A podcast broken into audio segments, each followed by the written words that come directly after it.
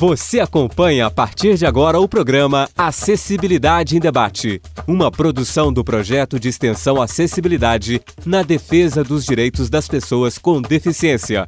Orientação inclusiva. Apresentação Marcilene Magalhães.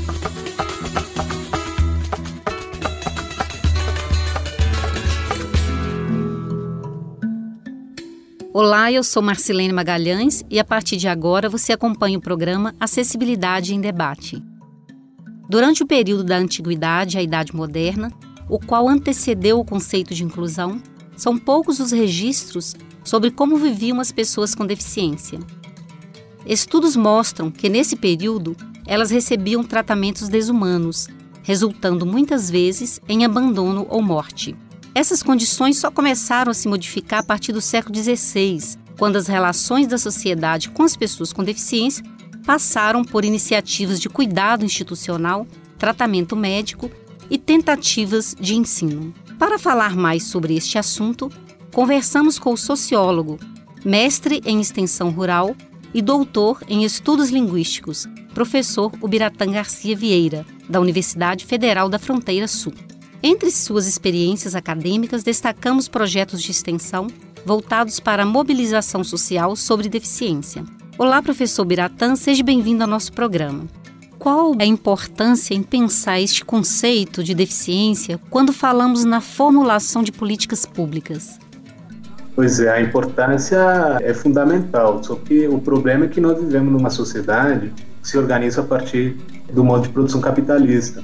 E o que que acontece? É, a redução de custos e maximização de ganhos é o que orienta a formulação das políticas públicas. Então, na verdade, do ponto de vista do Estado e das políticas públicas, é quase utópico acreditarmos que essa concepção de humanidade venha a ser incorporada, porque ela basicamente vai quebrar o caixa, né, por dizer assim, porque é, na contramão do tipo de política que está sendo estabelecida hoje no nosso país, pois acreditar ou, ou, entender que nossa humanidade ela é vulnerável é reconhecer que políticas têm que ser direcionadas para a sustentabilidade das condições e da qualidade de vida das pessoas, independentemente da sua faixa etária. E, na verdade, quanto mais a gente pensa na vulnerabilidade dessas condições, mais políticas públicas voltadas para a assistência social, a saúde, a educação, a acessibilidade, é, ao mercado de trabalho e à proteção contra o desemprego deveriam ser implementadas.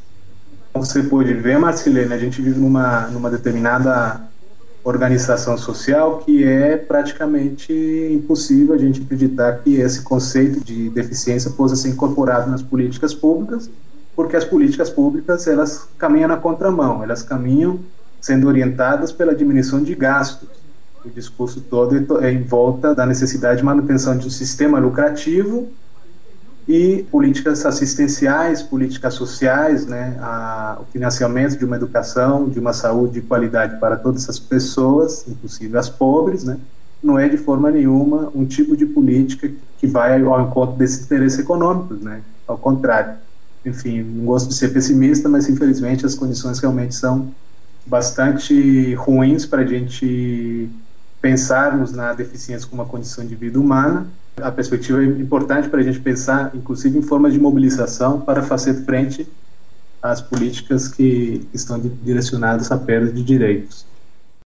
Para fechar o nosso programa de hoje, Biratã, eu gostaria que você abordasse para o nosso público Quais seriam as formas de mobilização social diante desse contexto que nunca foi, mas mais do que nunca se mostra não favorável à, à formulação de políticas públicas que atinge de fato toda a população? Que forma a sociedade pode se mobilizar para que possa provocar uma reflexão, para que possa provocar um movimento no sentido de construir uma sociedade diferente da que temos hoje? Caminho, acredito que é a, é a mobilização política, né? Independente das diferenças, né? Das diferenças partidárias, ideológicas, né? A, a, possibilidade de união das lutas nesse momento, acho que é uma perspectiva importante.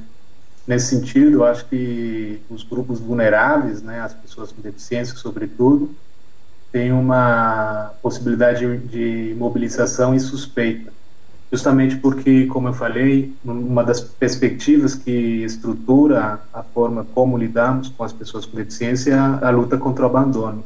As pessoas com deficiência, elas são respeitadas e excluídas ao mesmo tempo, respeitadas na sua vulnerabilidade e excluídas porque não se incorpora essa vulnerabilidade dentro das próprias políticas. Então, as pessoas com deficiência, sua participação, sua mobilização política, ir, irem às ruas, né, pelos direitos das pessoas é, com deficiência, pelos direitos dos idosos, né, pelos direitos às melhores condições de trabalho, direito a uma previdência pública adequada, essas mobilizações com a participação de pessoas com deficiência podem ter um efeito importante. Basta pensarmos na possibilidade de conscientizarmos da nossa vulnerabilidade e fazermos esse movimento para possibilitar com que as pessoas com deficiência possam participar dessas mobilizações e participar politicamente de uma forma ativa nessas mobilizações eh, sociais. Existe grupos específicos que trabalham nesse sentido de mobilização, dessa mobilização social? Sim, eu acredito que sim, né? O movimento das pessoas com deficiência é um movimento que tem atuação, né? Na vida política do país, né? Talvez a questão seja justamente que o, as lideranças hoje estão muito envolvidas com as, com as políticas do governo, né? Nós temos associações é, para pessoas com deficiência e de pessoas com deficiência no país afora. E eu acredito que tanto as associações voltadas para pessoas com deficiência como as associações de pessoas com deficiência podem encabeçar essas, essas mobilizações, né? Individualmente ou de forma coletiva, procurando se organizar em conjunto com as associações sindicais, né, que geralmente são as que puxam essas mobilizações, e uma participação, uma articulação entre essas associações de e para pessoas com deficiência e a pauta da luta sindical pela defesa dos direitos, né, eu acho que é uma possibilidade efetiva, né, de mobilização. E tudo depende da capacidade de mobilização. Agora, a questão quais são ou se tem, aí uma questão de procurar na, na, na cidade, né, tanto aí em Ouro Preto, Mariana e João Molevade, né, que são as cidades atendidas pela Universidade Federal de Ouro Preto, há associações, sim, de, de pessoas com deficiência que estariam dispostas a a encarar essa luta. Tá certo. Biratã, muito obrigado pela participação no programa Acessibilidade em Debate. Muito obrigado pelo convite. Estamos à disposição. Você acompanhou o programa Acessibilidade em Debate. Apresentação Marcelene Magalhães. Reportagem Carlos Paranhos, Daniele Rodrigues e Larissa Lana. Direção Glaucio Santos. Edição João Lucas Palma. Sonoplastia Cimei Gonderim. Produção Projeto de Extensão Acessibilidade na defesa do direito das pessoas com deficiência. Orientação inclusiva. Realização Rádio FOP 106.3 FM. Universidade Federal de Ouro Preto.